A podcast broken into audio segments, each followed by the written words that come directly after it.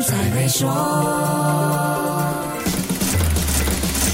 你好，我是黄俊斌。有孩子在国外深造，尤其是孩子在英国念书的朋友，最近应该忙着兑换外币吧？货币市场这两个星期的波动确实有点让人心惊胆跳。除了令吉对美元汇率下跌到一个让人无能为力的地步，英镑对美元的汇率也创下了新低纪录。英国刚换了新首相和新内阁，但 Liz Truss 领导的新政府寄出的拯救经济手段，市场明显是不买单。上个星期五公布的小型预算案，狠狠给英镑刮了一巴掌。英国新任财政大臣夸西夸 n 上个星期五宣布一系列财政计划，包括英国将大规模减税，减税规模是五十年来，也就是自一九七二年以来最大的一次。英国不只会减税，还会在经济里注入更多钱。其中一个措施就是在未来六个月拨出六百亿英镑来减轻英国家庭和企业的能源开支负担，这样可以刺激消费，还可以帮助企业营运。这听起来是照顾了民生，也顾全了经济，但是全球投资者者却很不以为然，结果就是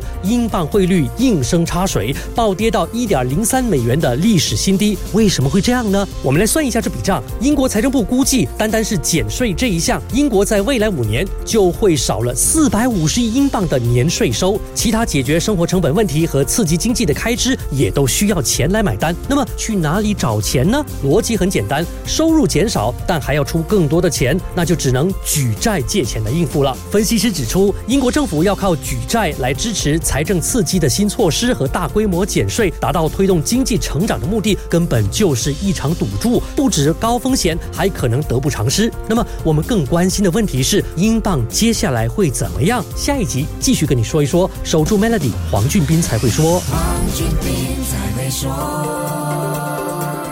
获殊荣的 Maybank Premier 能提升你的财富。浏览 Maybank Premier Wealth.com/rewards 以获得奖品，需符合条规。